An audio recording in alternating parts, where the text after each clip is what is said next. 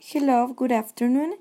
I am giving Edson Navarro a postoperative patient with pneumonia. The patient had a fever all morning that was controlled with intravenous paracetamol.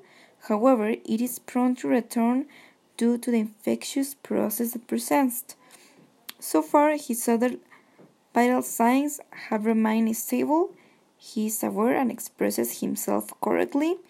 It has a bladder catheter that was empty during the shift and the intravenous line needs to be changed. The liquid control is properly registered and I need to you sign me here. Um yes, so I can I can know that you know that I'm gonna go right now, okay? Thank you very much and have a great afternoon.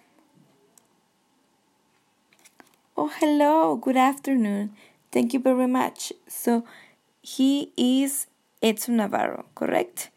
Yes. Um, okay, I understand your message. Um, the only thing that he needs right now is to change intravenous lines.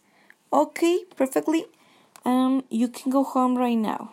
Yes, I'm gonna take care very well, Edson Navarro. Thank you very much.